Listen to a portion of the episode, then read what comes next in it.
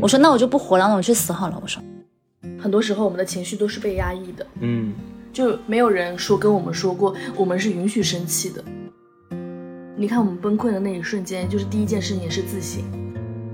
我看你如果让你去种田，让你去捡垃圾的话，你都养活不了自己。就是有一些很云淡风轻的话，但听起来就是也蛮伤心的。昨天的烦恼，今天想开了吗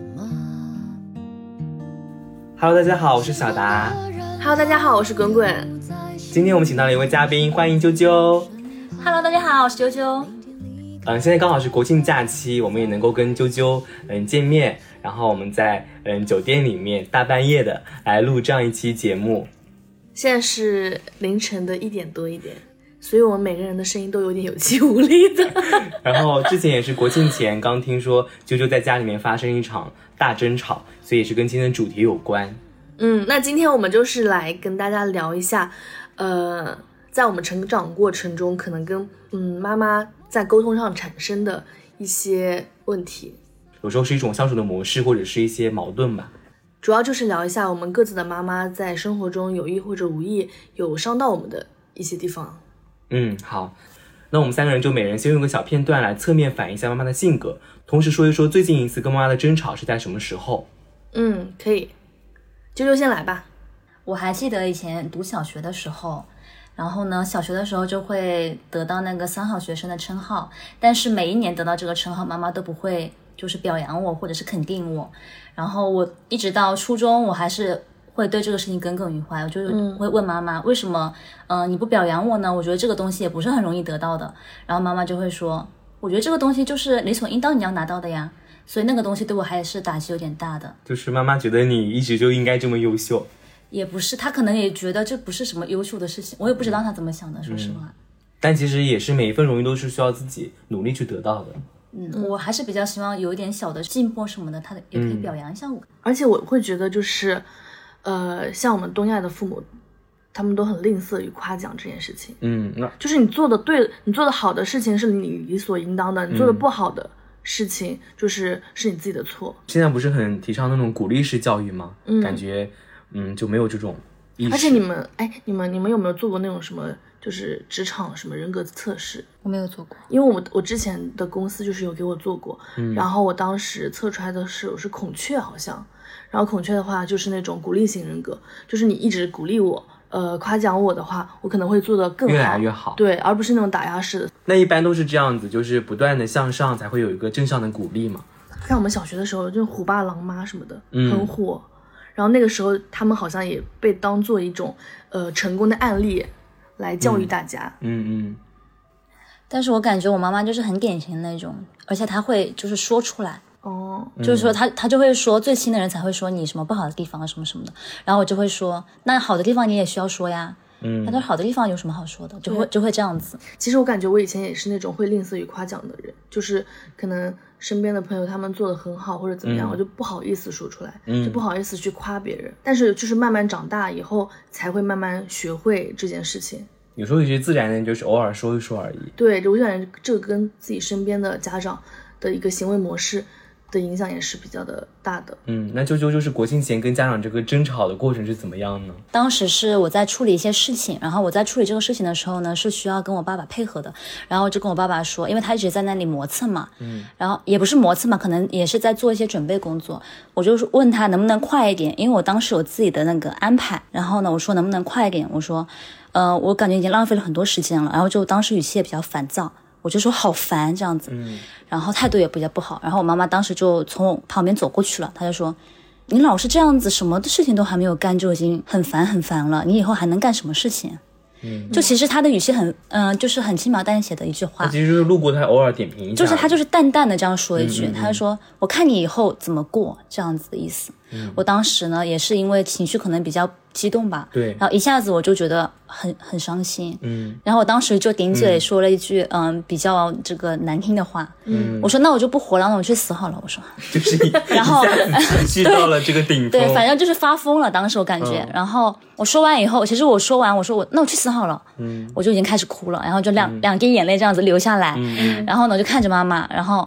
他也看着我，就两个人这样子。我感觉我爸爸也看着我，大家都在盯着我看，觉得这是怎么这样了？突然嗯，对。说的话怎么这么偏激？这样子。可是这个爆爆的点也是要前面导火索，包括前面积累的一些情绪在的，不然也不可能一下子爆了。而且我感觉很多时候我们的情绪都是被压抑的，嗯就没有人说跟我们说过我们是允许生气的。嗯，所以真的只有在崩溃的那一刻，才知道前面其实积攒了很多压抑的心情。对，而且我们，你看我们崩溃的那一瞬间，就是第一件事情也是自省，嗯，就觉得自己是做错了。然后人在说出那种，嗯，比较伤人的话的时候，往往也是自己先流泪。嗯是的。后来是怎么解决的呢？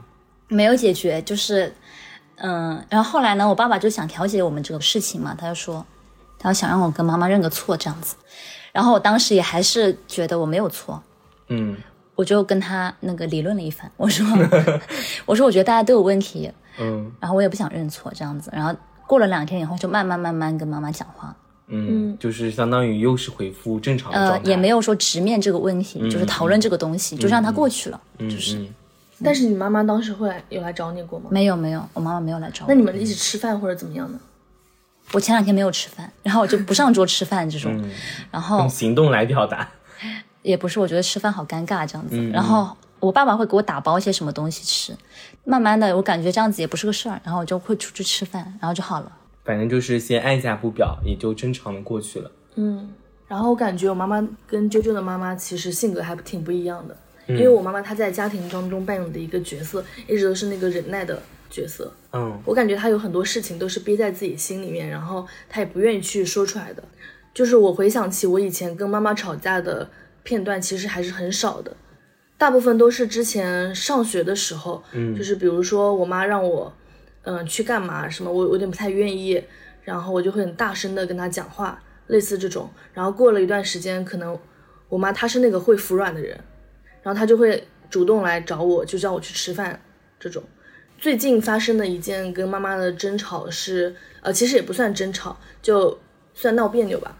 因为我其实，呃，之前的话会回老家的频率会比较高一点，大概我知道应该是大概两周一次，对，一个月至少有一次的一个频率。对，我觉得甚至更多。嗯然后我其实之前跟我老家的朋友，呃，联系的也是比较密切的。嗯然后我现在不是换了工作，变成大小周了嘛，嗯，所以我我感觉我我每次都是挑那个双双休日可以回家，然后那一般也会一个月回去一次。对，你知道你每次挑那个时间，呃，很有限，然后加上你朋友的那个时间可能跟你对不上，然后我会觉得我很宝贵的双休日，如果回老家的话，就会很浪费就。什么事也没做。对，我就呃已经好几次了，其实。然后我妈妈她就是每个礼拜都会问我这个礼拜要不要回回去，我感觉她其实也是有一种无形的压力给到我。嗯嗯，前段时间回家的时候，因为我真的那两天就是完完全全被浪费了，就是所有人都没有空。嗯，因为我知道滚滚他是周末要安排很多事情的人，比如周六跟谁玩，周日跟谁玩，对我感觉就是好。嗯，然后我是那种感觉一个礼拜，嗯呃，辛辛苦苦上班一定要好好嗯放松一下的那种人。我理解你这种心情，但我的话可能就是我可以躺一天，但是我觉得这也是放松。但是可能对对你来说，跟人去嗯吸取外界的能量，参加一些展览什么，也会让你觉得很开心。嗯，我们艺人是这样子的。然后我感觉这个事情，其实我真的就是把我自己的情绪发泄在了我妈妈身上。嗯，那你就对她说什么了吗？对啊，然后那天晚上我就是非常难过，因为我就是跟我表妹和表哥关系比较密切的那种。然后表妹她因为自己刚开始工作的原因，她也是那种时间，就是可能只有晚上九点钟以后才有时间。嗯然后我也是好几个礼拜都跟她讲说我要回家了，然后我们一起约着干嘛干嘛，我还带给她带了礼物那种。嗯然后她那天晚上就是先被我表哥约走了，然后表哥表哥也没有来约我，然后他们两个人就问我要不要一起去吃夜宵，嗯。只是说我要不要顺带着我一起去吃夜宵，嗯，然后我当时就非常的难过，因为伤心。对，因为我觉得他们如果想要找我的话，他们就完全可以在群里问问我，嗯。但他们肯定就是私聊，然后两个人先约好，然后正好我又我又问我妹妹，我说你下班了没有？嗯。然后我我想我可以来你家玩一下什么的，他也没有很主动的邀请。对，，然后他说你要不要跟我们一起去吃夜宵这样子，嗯然后我当时就说我不要去了，我说我已经洗好脸了，怎么怎么样的。嗯然后后来我就是想到这个事情，我就越想越难过，我就把我妈妈叫过来，我跟她讲说，老妈，你以后不要总是让我周末回家了。我说我我在家里也没有人跟我玩，然后家里就我一个人，我在家里我觉得非常的难受。如果我在杭州的话，绝对是不会有这样的情况发生的。所以我就是一通又哭，然后又痛哭，然后又抱怨，就是跟我妈妈讲了大概差不多二十分钟。其实并不是你妈是主要的问题，对而是整个，比如大家的玩的对象啊，然后或者相处的环境慢慢淡了之后，他们也不会跟你聊更多，对，然后你因此感到就是回去的这个意义不大。嗯，而且我，而且我会觉得我自己也是给自己很多压力，因为我会想着，两个礼拜过去了，我是不是应该回家去看看家里人了？嗯然，这个我有同感，对因为嗯，我是小学时候就在杭州这边读书了，然后每次回老家的时候一点朋友都没有，我只能每天待在我妈妈的店里面，嗯，然后我也不知道该去哪里。老家的话也没有什么探店啊，也没什么商场可以逛的，所以我每天就躺在妈妈店里，要么就是回乡下，就这两个地方。所以每次回去之后，我妈也会说，她说，哎，你也没什么朋友，她也理解我，所以一般情况下我也不回去，都是他们来杭州。所以我可以理解这种感受，对。但是我独处的时候，我也可以获得一些能量，因为我是 I 人，所以，所以我觉得可能是这种相处方式不同嘛。但是我发现你也是前面其实有好几次这样的一个过程，才积累到这次跟妈妈之间的爆发。我会觉得我去跟我妈妈讲，像是一个就是找到了一个避难所的嗯。感觉，因为我不能去把这个脾气随便发给别人。嗯。然后呃，后来就是我越想越觉得自己做的很不对，第二天我就跟我妈妈道歉了，就是我说老妈，我我昨天不应该这样讲话的。嗯我觉得就是也算是和解了，因为我感觉自己就是也是在一个情绪崩溃的时候还是正视了这个问题。对。但是后来我妈妈就是也还好，嗯不会再跟我讲。我觉得我妈是那种特别会自信的人。嗯，那你刚刚说到自己妈是比较会忍，我也讲过妈妈以前小时候比较会忍的一个故事。哎，你们妈妈是在家里面兄弟姐妹是排第几啊？我妈是第三，我妈是老大，老大，我妈也是老大，她有两个弟弟。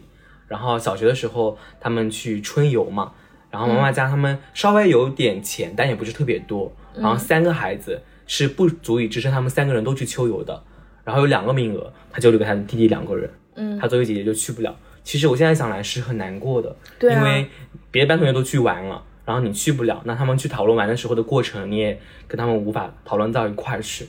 而且你们家是有能力去玩的，但是你只是把名额让了出去，嗯，但是没并没有人会说他懂事怎么样，他只是默默的承受了这个结果。嗯我觉得是一个他的性格的一个侧面吧。哦，你说到这个，我也想起来，因为我妈妈不是老大嘛，然后她是有一个妹妹，然后她呃有一个妹妹，有两个弟弟这样子。然后她当时小时候读书的时候呢，因为家里条件也不是非常好，然后家里人就把这个读书的机会让给妹妹，她的妹妹呢就是我的阿姨。可是读书真的蛮能改变的人，对啊，然后而且越以前越能改变越大。以前的话，你考上高中，什么高专就能够包分配什么的。对啊以前其实还蛮重要的。而且他就是呃也会经常说，他说。嗯她觉得没有读书有一个很大的就是呃影响，就是他不会拼音。嗯，他觉得他自己如果会拼音的话，很多生活上很多事情都会变得方便很多。现在打字也打不了。对，都是用手写的。我妈妈也是用手写，她拼音的话可能只能一点点，但不是很熟练。嗯，然后她一般都是手写这样子。后来呢，我阿姨就是做那个服装店的生意嘛，然后她就是也赚了挺多钱的，然后也是凭自己的能力在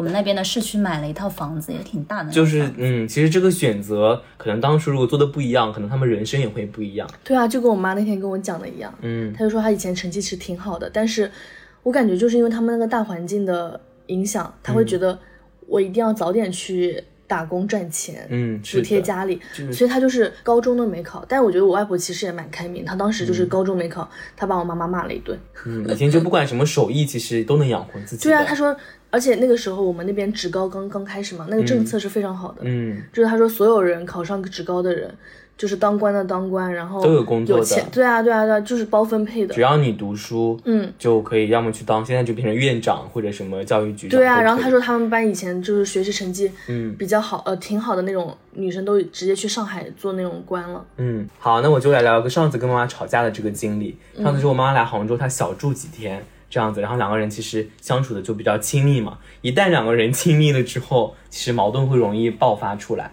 对，然后我一天下班回到家，他就说：“哇，你工作这么好，在这个嗯单位就可以吃饭。”然后他就说了：“你有双休，这么爽的。”我看你如果让你去种田，让你去捡垃圾的话，你都养活不了自己。这个也很像是我妈妈会说的话，就是说，嗯，的。就是嗯，什么，就是你什么用都没有。因为其实我在家里会有时候扮柔弱，就比如这个东西很重，我说啊好重，其实我这扛桶水，我什么事情啊，都能搬得动。但是有时候就假装，哎呀，这个好重啊，就是其实想撒娇一下，卖个人设这样子。但是人不在的时候，对，人不在的时候，蟑螂我直接拍十个也可以。但是我妈就会，她会觉得，哎呀，你一点没有那种男子气概那种感觉，她就说，哎，你这样没用，这种都没有担当的。当下我就说，我说难道我就一点优点都没有吗？你从来都是嗯骂我的不好这样。我说你们好好说话。然后后来，呃，我妈就是她后来就跟我姐姐打趣说，哎，我就说她两句，她就这样子。我觉得她也也是没有直视这个问题。他就跟爸爸说：“哎呀，我就说他两句，他受不了了，他就到房间去了。”转移到你的态度，就感觉你态度不好。对，其实我也也是跟他好好聊这个事情，但是从此以后他确实也没有 再说过这个事情。他就就说：“嗯，好吧，我也是要多夸夸你。”他有意识到这个事情。嗯，那我觉得其实也还好。对，因为我很少跟他正面的反驳或者正面的表达自己的情绪。因为你是你是比较就是不说的人，不沟通的人。嗯，爱好冷战。对。因为今天主题是聊一聊妈妈跟我们的沟通之间的矛盾嘛，那再聊聊就是妈妈最伤你的话是什么？嗯，我觉得我妈妈是那种她不会说什么特别难听的话或者怎么样，但是就是有一些很云淡风轻的话，但听起来就是也蛮伤心的。就是因为她对你很重要，所以她的一些话其实你会去反复的可能可能也是对，可能也是因为我很渴望得到她的认可这样子，但她就是不怎么表达对我的认可，所以我就会很容易伤心。我觉得很令我伤心的一句话就是，他说我读书越来越差，越来越差。比如说，可是你现在已经不读书了呀。就是他会这样子评判我的人生的过去。比如说我小学时候班上前十名，嗯，但是到了初中，嗯，就到了前二十名，嗯，到了高中就变成前三十名。他就是这样，他说，哎，怎么越来越差，越来越差？可是，难道不是这样一个区间吗？我永远难道都是前十名吗？对呀。你说到这个读书的事情，我还想补充一下，嗯，就是你说让让我最伤心的话，我现在想起来了，是我高考分数放榜的时候。天呐。然后呢，我当时觉得我的高考是超常发挥了，我觉得我考的比平比平常好很多这样子。然后当时拿到那个分数的时候，其实我就知道我是，就这是已经是我水平的顶峰了这样子。然后我妈妈就说，就是有点表达出那种失落的感觉，就说你怎么没有考上一本？她说如果你这个分数再高一点，好像再高十多分，十五分还是二十分就上一本线了。可是这种，她就说你再高，如果你再努力努努力高十五分或者是二十分的话，你就上一本线了。这样子你挑的学校也多一点。但这个我也知道，对啊，已经是成定局了，就没有必要再反复的去说这种话。哦，我当时听他说这个话，还在外面吃饭的时候，当时那个成绩出来，我当时非常非常的难过，嗯，然后也是就把自己关在房间里面痛哭了一场。我觉得他为什么可以这样子说？因为那时候压力也很大，对，压力很大，而且的压力都积攒在那一刻了。嗯，而且我自认为已经是发挥的比较好了，嗯，可能我能力就到这了，你为什么一定要要要这样？就是没有遗憾了，你反而在跟我说。那我也就想说，如果我们在小学的时候是前十名，到了初中，到了高中，你自然而然就会成为人群中比较平庸的那一个，而不会一直在拔尖。所以我觉得是一个比较正常的，而且我本人也没有那么的，嗯，很认真的学习，很钻研在里面。所以我觉得是一个正常的一个慢慢的往后退的过程。嗯，然后他就会一直这样子说我，让我觉得好像确实自己没有那么努力。但是我也在思考，就是这个之前的过程中，他也没有很关注到我的学习，其实都是靠自己。对啊，就是自己去看，因为毕竟没有办法给我们很多的辅助。而且其实父母很少有父母说能一直就是在学业上面给你一个什么引导。对，除非说他们自己本来的学历特别高。对，我姐姐之前也是没有考上一本嘛，然后我爸爸就会说：“哎呀，怎么会学习这么差呢？怎么这么差？”然后我也会觉得这很伤人，因为毕竟现在都已经姐姐都毕业好多好多 年了，而且他就一直这样子说。嗯。就是我感觉他们就一直在说以前的事情，反复说以前的事情。对我我也质问他们，我就说姐姐初中的时候、高中的时候有没有关注她的成绩？嗯，她初中月考几分，高中月考几分？你只是关注到结果，有没有去不断的关注她的学习过程？对啊，而且好像就是他们的小孩一定要做好学生，这是他们必须要做的事情。但是中间他们有没有关注过我们学习的一个进展？他们根本就不在意。对，所以我觉得就是第一是这个期望过高，第二就是他认识其实还不够，他根本不了解我们的能力在哪里。或者我们定位在哪里，他才会给出这样一个不切实际的评价。嗯，而且大人真的很喜欢把我们跟别的小孩比，但是你要知道，你把你现在目前拥有的东西，你去跟一些更好的比，你是。你是这是一个就是一个未知的一个东西，就是一个问号。嗯，没错。总有人会比你觉得好的人更好的，而且每个小孩都有特点，他可能就是嗯适合学习，有的人就是学习能力差一点，但他总会有自己适合的地方的。嗯，因为就是其实我爸妈他们在学习还有工作上面都不会对我有太大的压力，嗯。永远都是他们觉得我尽力就好，嗯，然后呃学习也是他们觉得中上就 OK，其实这种态度也蛮难得的了。嗯。但是我现在就是会发现，呃，工作也快三年了嘛，嗯。然后我妈妈她会在，比如说像找对象这个方面，嗯。她会对我有要求，嗯，因为是要求你的时间，还是要求对象的特点？等一下，不是不是，因为我觉得其实我妈妈她没有在我成长的过程中说过太多伤人的话，嗯。但是我们前段时间不是一起去呃旅行了嘛，就是我我妹妹还有我妈妈三个人，然后她说出了一句让我非常伤心的话，哦，她说呃她说她自己好失败，因为她两个女儿都不乖。然后我妹妹的不乖，她是指学习方面，因为我妹妹她确实自己在学习上不够自律。嗯然后我的话，她会觉得，嗯、就是我一个人在杭州，也没有一个稳定的对象。她身边那些朋友的女儿，在我们小县城有稳定的工作，也有比较好的对象，没关系，过五年就离婚了。然后她就会觉得人家又很幸福，但是我好像什么都没有。对啊，可是其实这个定义每个人都不同，可能你家大城市你会有自由，你自己有更开阔的视野，他们的话永远可能只能在县城里面做自己的事情了。对啊，就是他认为这个是好的，所以他觉得用这个标准来套你。嗯，他可能就会觉得。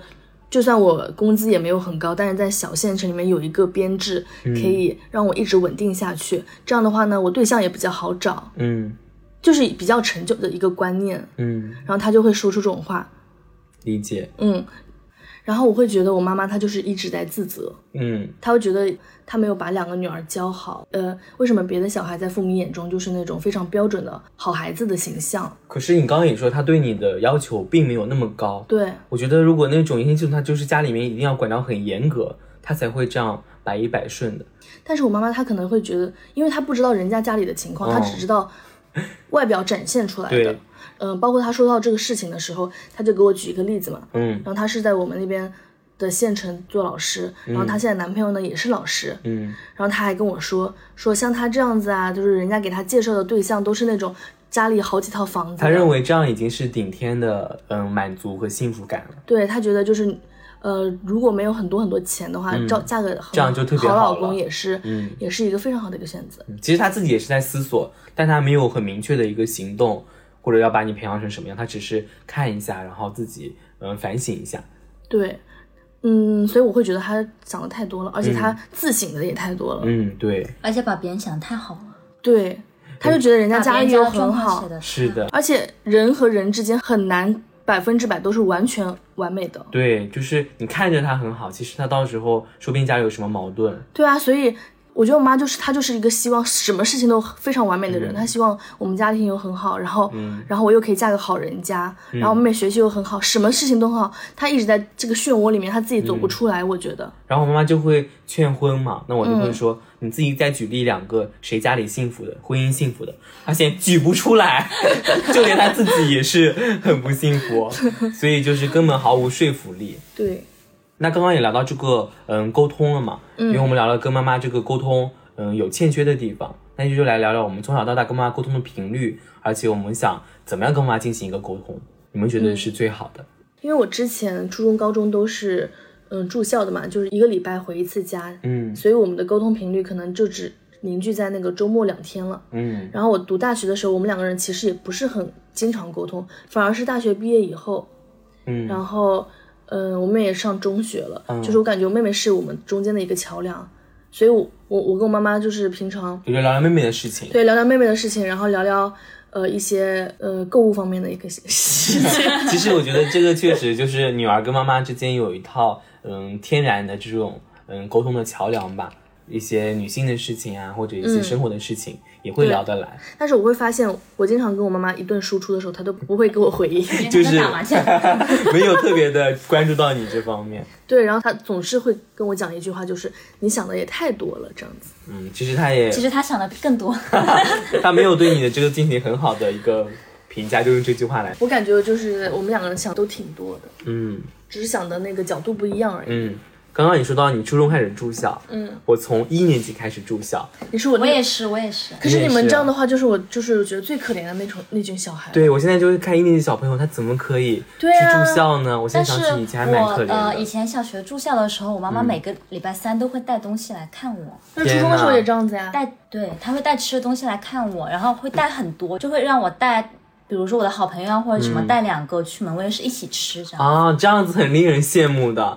嗯，就是这样，它其实可以缓解一下你周中一个那个情绪，再过两天就可以回家了。我还想到我们之前初三的时候，真的那就是我们寝室，嗯，我妈妈还有别的家长，每个周三晚上都会煮好自己带的东西，然后带到我们寝室。其实那个高三会比较多，因为他们要高考了。对啊，高三也也有但是初我我初三印象特别深，就是他们还自己煮那种营养羹，还是蛮有初三我好。像我奶奶也煮过那种但是我忘了她煮了什么东西，也是煮了很多。然后以前我们是两个女生宿舍嘛，她两个女生宿舍都过来吃的，但家长在的时候他们都不好意思拿。啊，对，然后走了之然后后，然后奶奶就会走到远远的，就是嗯让你们理解离自在的吃这样子。挨人到别人家里阿姨这个我不吃，吃饱了。人人走了之后，把你们家最好的东西拿来给我享用，这样子。然后刚刚聊到我妈妈，她是做生意的嘛，所以特别忙。我和我姐姐都是一年级开始住宿的，这样子，然后就嗯，基本上见不到，打电话也不太会打，因为知道他们都很忙这样子。然后那你们姐弟就相依为命哎，对啊，就在学校觉得姐姐偶尔来看我一下，哇，又是班里的老大这样子。好牛啊！然后有一次好我，羡慕这种我想起来有个很伤心的事情，嗯就是英语课他要教那个嗯家家人的姓名的称呼嘛，然后我就拿了一张全家福去，然后当天晚上我就睡不着觉，看着全家福，我就这样晚上睡觉借着月光这样看，然后就流泪，我觉得当时是特别伤心的感觉。然后走廊上走出去，商场阿姨、生活阿姨她也不在，走廊上都很空旷。反正这样，我觉得过了稀里糊涂的前面两年小学生活，这个我觉得就是基本上是嗯零沟通，对啊，然后因为这种事情也不太会关注，嗯，也是爷爷奶奶、外公外婆这样轮流带一带。以前小学的时候，就是也是周日住校嘛，嗯周日晚上就要过去了，就要去学校。对，那段路就是我们那个去学校的有个桥底要掉头，嗯，然后每次我真的记得，我到现在都记得很深刻，就是到那个掉头的地方，我就非常非常的难受，我都心梗了。我非常非常的伤心，就是很难受，很难受。可是这个不是初中、高中，我觉得都是差不多那个心情，就晚自习就是心情都不好，我现在觉得我妈妈真的是一个就是对小孩很疼爱的那种人，对，很都会让他不去啊，第因为因为我们。我因为我们家不是住在那个乡下的嘛，嗯然后乡下离我当时那个小学，我小学也是因为也是他不想让我在乡下小学读，他花了很多借读费，然后让我去城里读的。嗯然后他就每天坐公交车去我们学校接我，然后又坐公交车回来，嗯，每天都是这样子。就是帮你接送吗？对啊，付出非常多，他自己坐公交车去接送，至少要半个小时吧。嗯，来来去去，而且还要中间还要转车的。哦就是我们有个客运中心，我们要先从城乡客运到那个客运中心，然后再坐其他，一直到几年级啊？一直到差不多三三四年级三四年级你，然后会自己回的时候对，然后那个时候他还就是找我们村里面的人带你包包车，就是每个月给他多少钱，然后包车把我们接下来。理解。然后再来聊聊，就是我们所期待的，嗯，跟妈妈沟通的一个环境吧。接着再讲一个事情，就小学的时候，那时候刚上小学，然后我就制作了一个贺卡，然后是信封的样子，上面写了“四四如意”，因为就是好像又有谐音梗，然后 四，你们家四口人是吧？然后就是因为那个“事”太难写了，一年级谁会写那个字啊？我觉得“事事如意”，别人也这样写，我就写回去了，然后交给我妈，我说妈送给你礼物，马上骂我一顿。说谁这样写字的？他说是的话好好写这样子。然后当下我就很伤心，因为我觉得就是自己准备了一周的礼物才能回家嘛。对啊然后这样被骂一通，我说别人都这样写的，而且我打了引号，嗯，就是代表他不是那个完胜。对啊，他就是嗯，我觉得可能也是无法真正的接受到那种爱意吧，也不会表达，就是用这样的形式来说他做他觉得正确的事情。然后当下我觉得是非常伤心的。嗯，嗯，然后现在是不是还有一种那种什么带父母出去旅游前要发誓的什么第一绝不抱怨，第二绝不比较，哦就是不扫兴的这种行为。嗯，就是人家不是还会有一对不扫兴的父母是多么幸福的一件事吗？嗯，对，就是嗯，像你刚刚说的，就是好好的鼓励，好好的表达，而不是说嗯，转而用另外一种情绪来对应你的这种爱意，这是我所期待的一个方面。其实我妈也是啊，我们这次一起出去玩的话，她也是会抱怨，嗯嗯，比如说，就是他可能逛两个景点，他就会觉得很累，想回去休息。天呐，这个跟我妈一样，对啊，然后她真的是有一点点。回家，嗯嗯，然后回家又刷抖音，刷到人家去了景德镇哪里好玩的地方，就给我看。他说：“哎，人家怎么？我说这个本来就是在我们行程内的啊，嗯但是就是因为你们太累了，你们不想去了，然后又没有了。嗯就是他看到好玩的，他又要给我看，说我们怎么没去，然后自己玩玩一两个地方就开始累了，一定要回去了。但是这个我有同感，就是我我最近也带妈妈出去玩好几个地方嘛，然后她一般玩了半天之后，她觉得我也很累，对，然后大概就走了可能一万步左右吧。对我们来说可能也还好，我们出去旅游有点累，我感觉。我们出去旅游两三万步都会有的，就是从白天走到黑夜这样子。但是妈妈也也老了，对我就觉得哇，真的是体力大不如前了。那你们这个问题我是不会遇到的，一般只有可能我累。因为她妈妈是跑马拉松的，对我妈妈每天早上都要出去跑步十公里，好羡慕这样子的比感觉。嗯，还是比较健康的一个生活方式。对，然后我觉得我妈妈她可能更喜欢就是跟呃她的姐妹一起在那种农村那种逛逛啊，就对散散心那种休闲游。yes，嗯然后她也很讨厌博物馆。嗯，理解。那啾啾，你是觉得呃妈妈怎么样跟你沟通，是觉得很快乐、很舒适的？嗯，其实我跟我妈妈的沟通一直来说都是比较紧密的，就是我以前是什么话都可以跟她讲，嗯，就真的是什么话都可以跟她讲，没有秘密的那一种。其实这种也蛮稀少的，就是对相当于什么恋爱也可以吗那我也没恋爱过？OK，就是反正跟什什么都可以，么东西有点矛盾什么啊，都可以。对，什么都可以跟她说。然后她也是，嗯、也是很聊得来的那一种。嗯嗯但是我也不知道为什么，反正就是可能是因为我现在不是上班嘛，然后，嗯呃，现在是住在家里的，所以跟他的相处会比以前更加的密切了，嗯，就每天都会见面。对。然后呢，可能这样子的话也会有一点摩擦。像刚刚说的，就是你每天接触的时间长了，那必然而然就会有一些事情会发生。是的，所以就现在的话，好像感觉有一点太近了，对需要有一点距离的反而。需要远一点。嗯，确实，就是长大以后，其实一个人住的时候，生活才刚刚开始。对啊，跟家人住的话，还是有那种嗯，就是父母亲子关系比较密切的那种感觉。嗯，其实我跟我妈聊平常的事情的话，我觉得都是可以的。但是每次当我聊到我自己的一些想法的话，我觉得我妈就会逃避。嗯但是这个事情，我觉得我不会想去强求她一定要给我怎样的反应，因为我们现在年轻的人的想法跟他们老一辈的想法真的很难达到一个契合。嗯而且我妈妈她也不是那种会一棒子打死我所有的观点的那种人，嗯她可能有时候她只是她她觉得不理解或者她不同意的话，她就不说了，嗯嗯嗯，她就不说了，她就随便我怎么想着反。正也不会用她的观点来强扭你的想法。但是我现在会觉得她真的是那种自己心里会想很多的人，嗯，她其实也会吸纳你的想法，她这个人就是会每天就是很纠结，一直在想这种事他可能。下次又会想起您之前讲过的什么事情，嗯，理解。但是他又非常向往那种家庭和睦啊，嗯然后很圆满的那种结局。嗯，对，其实这个理想还是比较虚无缥缈的，并没有哪个家庭是真正做到这样子。嗯，所以我就跟他，我就反问他了呀。我说，你想让我嫁一个对我又好又有钱的人，OK 啊，快点就是介绍给我好了，我也是能。他发现也找不到这样踏实肯干的男人。对啊，嗯，理解，然后他就会跟我说，哎呀，缘分这种东西也是要看看凑的，也不能 随便，自己说服自己了。也不能随便找个人那个。然后我发现我跟妈妈的沟通这个频率还是特别的少的，因为刚刚也提到小学时候就是住宿嘛，然后嗯，初中、高中都在杭州，然后跟他距离又很远，所以我们两个几乎就是基本不沟通，嗯这样子。然后现在嗯长大了，他工作比较轻松了，那他就会又想跟我多沟通一点。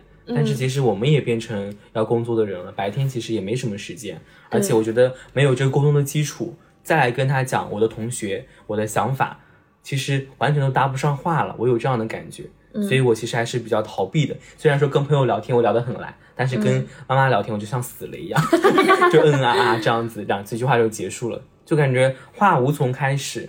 但其实他也会认真去听我的想法，他也会知道哦，我喜欢吃这些东西，嗯，或者说我可能出去玩，喜欢去哪里逛，他其实慢慢的有点发现了。但是我觉得这个过程其实还是发生的太晚了。嗯，因为以前，嗯，在我很需要倾诉的时候，我在高中很需要找人聊天的时候，那他可能在忙工作，我们就错失了这个沟通的机会。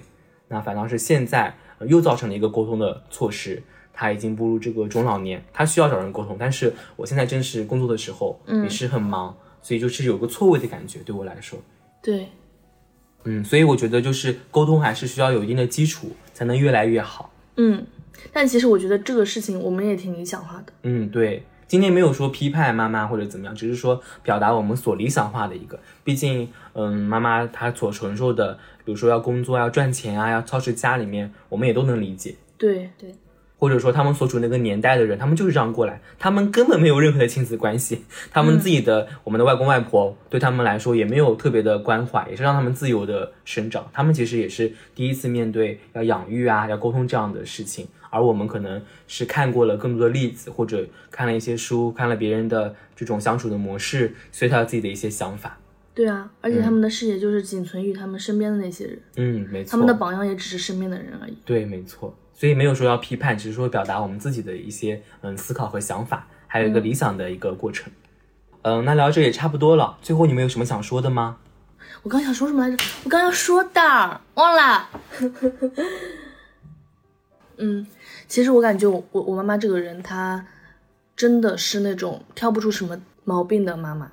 嗯嗯，但是在她跟我表达出她的一些失望或者失落的时候，虽然我很不认同她，但是我也会反问自己，是不是我真的不够是她理想的女儿的样子？嗯嗯，所以我就是很希望她可以不用想太多。嗯就是我也希望变成一个很很好很好的一个大人，所以我现在就是跟他讲说，嗯、你没有必要自责，就是你没有必要把什么责任都揽在自己身上，嗯，没错。因为她已经是一个付出很多的妈妈了。嗯，就是还是要对自己要嗯宽容一点，对，因为他什么都想管，就是工作也要管，这种嗯关系要管。其实这样对内心的消耗还是很大的。他什么都想让他变得最好。就是井井有条，一切按照自己的发展。其实我妈妈也会这样，嗯，就是你就是不要嗯再你你很多事情你先放手吧，我感觉。对她希望就是外公外婆身体健康，外公外婆家里都很干净，嗯什么她的两个弟弟都能工作的很好，她其实都想去包揽，但别人根本不会去感恩她，别人还会觉得哇你多插手，其实你放任不管，看到会变成什么样子，其实自己也会很轻松。对啊，而且我跟你讲，我外婆不是她现在就是耳朵有点不太好了嘛，嗯嗯然后我外婆她就会经常说我妈妈，她说你妈妈现在都不怎么跟我打电话了，什么什么。嗯其实我觉得就是因为她我妈妈以前是跟她打电话最多的那个女儿。嗯，其实她是变化了，她才会对，她说肯定是因为她嫌弃我耳朵听不见，然后懒得跟我打电话什么这种。哎，其实但是她都不说别的女儿啊嗯嗯，是的。其实别的女儿可能一年才打几次。就是其实就是因为我妈妈她是跟她沟呃联系最频繁的那个人，嗯这样子。所以妈妈最近也发生了一点变化，她可能更关注到自己的身上了。对啊，我就是希望他可以更关注到自己身上，就是不要管太多嗯嗯。这种事情。然后我妈妈她最近要在杭州开启一段新的工作了，所以我们接下来相处会很密切。妈妈是决定就是从 base 丽水到 base 杭州。对，她会 到杭州来进行一段新的工作，然后我们相处时间会大大的增加。可能到时候像啾啾来讨讨经，怎么样在跟妈妈的日常摩擦当中又能存活下来？然后其实跟妈相处过程当中，我觉得是很自私的一个人，就是我会很关注于自己，然后我其实会带着一点点就是嗯恨在里面，因为我就说为什么以前我很需要的时候你不在我身边，然后他其实也会解释，我其实这个有隐晦的表达过，我说以前的时候怎么都没有关注过，他就会说以前工作太忙啦，怎么怎么样，那我会说那你也理解我一下，我现在工作有时候心情也会很差。什么，他也会慢慢的会理解，所以我希望，嗯，再过一段时间，看看我们相处模式会不会有一些变化，然后会不会有一些更好的沟通，因为我们最近，嗯，可能会在计划在假期的时候进行一些旅游啊、散心。我也会发现妈妈她其实，嗯，蛮喜欢游泳的，或者蛮喜欢玩、喜欢享受。她其实越来越喜欢去接受一些新的事物，在以前她是不敢去花这些钱，或者不敢去享受的。但是可能人已经过了这个阶段了，他觉得也确实是值得自己去放松，嗯，去为自己而生活的一个人。嗯，嗯，所以接下来我觉得要往这个方面再跟妈妈多沟通一下。好，那我来说一下，嗯，我觉得我妈妈，我觉得就是，因为我妈妈以前小的时候，她那个家庭状况不是很好嘛，所以我我觉得她在娘家跟在婆家之中都是属于一个。呃，付出很多，然后也是很辛苦的一个角色。然后她，因为我们之前也是会聊很多这种东西，所以我也知道她有多辛苦。其实奉献型的还是蛮多的。对，然后我觉，而且他这个人心态比较好，嗯，就他可能看起来好像没不怎么样，但是他其实就是忍受了很多，或者说遭受了很多这种。对，都很温对柔。，嗯、然后呢，因为我知道他这些故事嘛，所以我很多时候都是比较心疼他的。嗯，所以很多就所以在就是可能我们呃观念啊什么的在发生碰撞的时候呢，我就是因为比较心疼他，对所以我也不想说。就是可能说出太多太伤他心的话但有可能但有可能已经说出了。也不能真的直抒胸臆，是会有一层这样挡在自己的面前。对，就是我知道他是一个很辛苦的那个角色了，但是我还是希望他就是在跟孩子的沟通之中呢，也是要多一些认可，多一些正向的反馈。对对对，就是不仅是对我，我觉得对我弟弟也是一样的，嗯。就是呃，现在小孩子都比较需要鼓励嘛，然后他现在也是年纪还小，我觉得，是的，现在其实越小孩子越来越幸福了，虽然说嗯我觉得。学习压力很大，但是父母他们养育方式会更加科学。嗯，我觉得呃不倡导太压迫式的教育了，嗯，还是要积极向上一点，这样子。好的，今天节目就录到这里啦。我是小达，我是滚滚，我是秋秋，我们下期见啦，拜拜。最好的时光出现了吗？有人曾爱过。